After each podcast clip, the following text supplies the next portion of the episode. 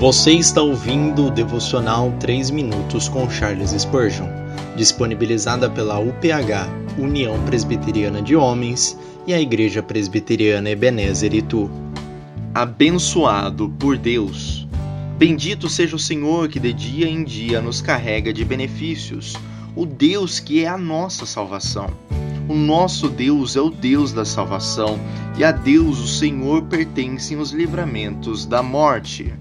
Salmos 68, versículo 19 a 20. Algum de vocês tem reclamado sobre a vida e os sofrimentos que enfrenta? Você acha que Deus é severo com você? Bem, você é o que é por causa da graça dele. Embora você não seja quem deseja ser ou não esteja onde deseja estar, lembre-se de que você também não é. Se fosse feita uma justiça rigorosa, quem você deveria ser. Você poderia estar em uma pobre casa, poucos admiram essa residência. Você poderia estar na prisão. Deus preserva você de todo o pecado que poderia levá-lo até lá. Você poderia até estar prestes a falecer, enfermo no leito, à beira da eternidade.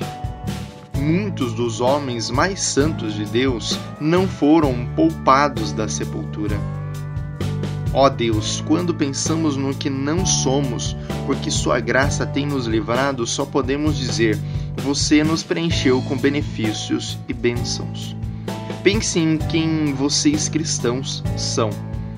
Vocês são filhos de Deus, herdeiros em conjunto com Cristo. As muitas mansões são para você, as palmas e harpas dos glorificados são para você. Você tem uma participação em tudo o que Cristo tem. E é e será. Em todos os dons de sua ascensão você tem uma parte. Nos dons que chegam até ele estar sentado à direita de Deus. Você tem sua parte, e é nas glórias da segunda vinda você também irá participar. Veja como no presente, no passado e no futuro ele preenche sua vida com benefícios.